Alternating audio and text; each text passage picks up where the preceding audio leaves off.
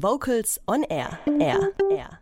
Konzertchöre sind heute das Thema im Radiomagazin Vocals on Air.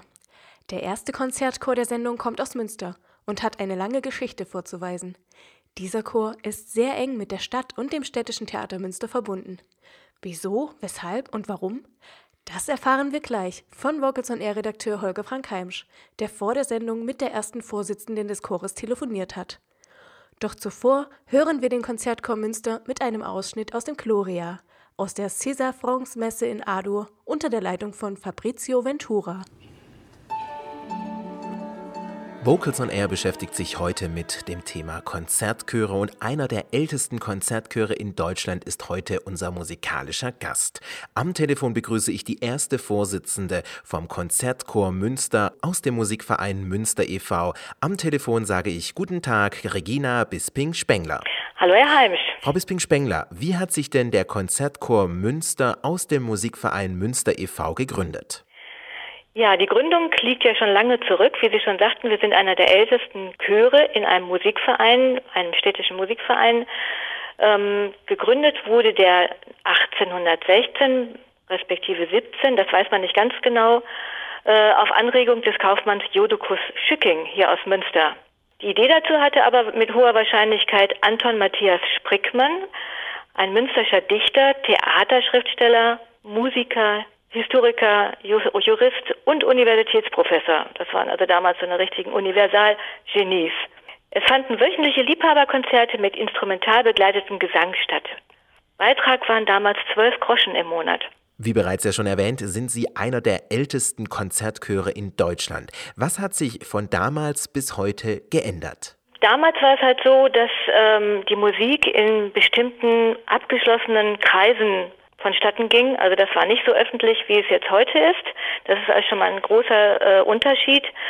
Damals waren es zum Beispiel der westfälische Adel oder der ehemalige Domherr Maximilian von Droste-Hülshoff, der für den Musikverein Kantaten, Symphonien und ähnliches komponierte dessen Werke zum Beispiel häufig in den Sizilien- und Liebhaberkonzerten aufgeführt wurden. Damals wurde, wie gesagt, der Dirigent und auch der Direktor des, des, des äh, Vereins wurde vom Verein bezahlt, wurde vom Be Verein äh, engagiert und äh, das alles zum Zweck der Förderung der Musik und der Künste in der Stadt Münster. Das ist also gleich geblieben bis heute. Nur die Bezahlung ist natürlich eine andere geworden, denn äh, irgendwann war es natürlich so, dass der, dass der Musikverein aus seinen Beiträgen, die er ja spendenmäßig eingesammelt hat und eben auch als äh, als Mitglieder eingezogen hat, ein, ein, ein richtiges äh, professionelles Orchester und eben auch ein äh, Generalmusikdirektor nicht mehr bezahlen konnte.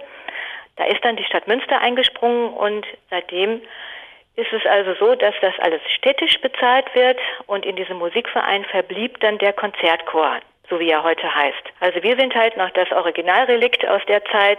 Ein Konzertchor ist ja schon ein etwas ganz Besonderes, eine ganz besondere Formation. Welches Ziel verfolgt der Chor und was zeichnet den Konzertchor Münster besonders aus? Wir haben uns also spezialisiert eben auf klassische Aufführungen, also wie Bach, Brahms, Mozart, Berlioz. Das wollen wir also den Menschen hier in Münster und auch in der Umgebung vortragen und auch äh, vorstellen, manchmal auch in, in moderneren Kompositionen. Aber wir haben auch jetzt zum Beispiel zum Ziel, die Münsteraner Komponisten, dass auch diese Komponisten mal zu Worte kommen und hier in Münster zu Gehör gebracht werden. Also bei uns ist es ja so, dass der Generalmusikdirektor des Theaters Münster ähm, Leiter des, der künstlerische Leiter des Chores ist und er leitet auch die Konzerte oder dirigiert auch die Konzerte.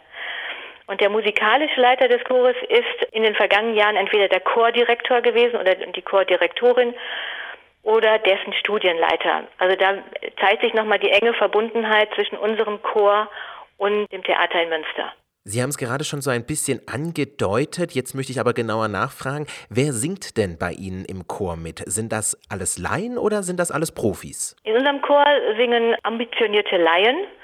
Das heißt, das müssen Menschen oder sollten Menschen sein, die ähm, viel Freude an der Musik haben, die aber auch schon eine gewisse Vorausbildung haben, da wir uns ja auch mit dem Orchester und äh, gelegentlich auch ähm, mit dem Opernchor zusammen ähm, Auftritte haben, die äh, natürlich von der Qualität und vom Anspruch recht hoch sind, also schon in den professionelleren Bereich mit reingehen.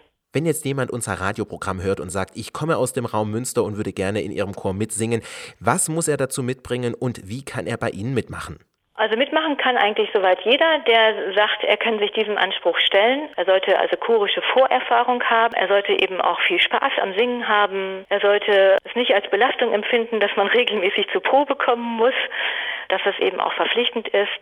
Er muss wissen, dass wir eben gemeinsam mit dem Symphonieorchester der Stadt Münster auftreten. Das heißt also, die Anmeldungen zu diesen Konzerten ist dann verbindlich. Da kann man dann nicht vorher sagen, ach nö, jetzt gefällt mir das Stück nicht, jetzt äh, oder ich habe jetzt gar keine Zeit oder dies und jenes. Da muss man schon mitsingen, denn auch eben das Symphonieorchester stellt sich ja darauf ein und muss sich ja auf uns verlassen können. Das ist ein bisschen was anderes als in anderen Chören. Das Jahr 2017 neigt sich langsam dem Ende entgegen. Was steht beim Konzertchor Münster für das Jahr 2017 denn noch auf der Agenda, beziehungsweise was planen Sie für das Jahr 2018?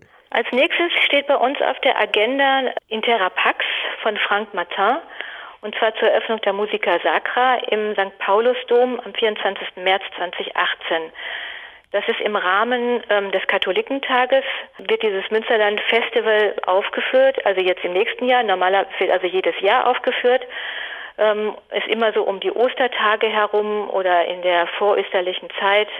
Bringt also Leute, äh, die normalerweise nur in eine Oper gehen, auch mal dazu, bei uns im Dom sich äh, äh, Konzerte anzuhören und Leute, die vielleicht nur in den Dom gehen, auch mal was Schönes im Theater zu hören. Zum Schluss noch, Frau Bisping-Spengler, die Frage, wo bekommt man alle weiteren Informationen rund um den Konzertchor Münster?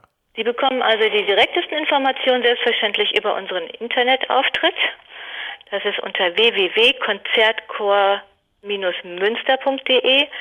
Und wir hören noch einmal den Konzertchor Münster mit César Franks Messe in Adur mit seinem Agnus Dei unter der Leitung von Fabrizio Ventura. Kurze Frage, warum singst du denn im Chor? Ähm, ich finde Singen einfach super. Ich singe sowieso schon den ganzen Tag. Dann passt es auch im Chor noch und da hat man so viele gute Freunde im Chor. Also hier ist immer gute Stimmung. Vocals on Air. So klingt Chormusik.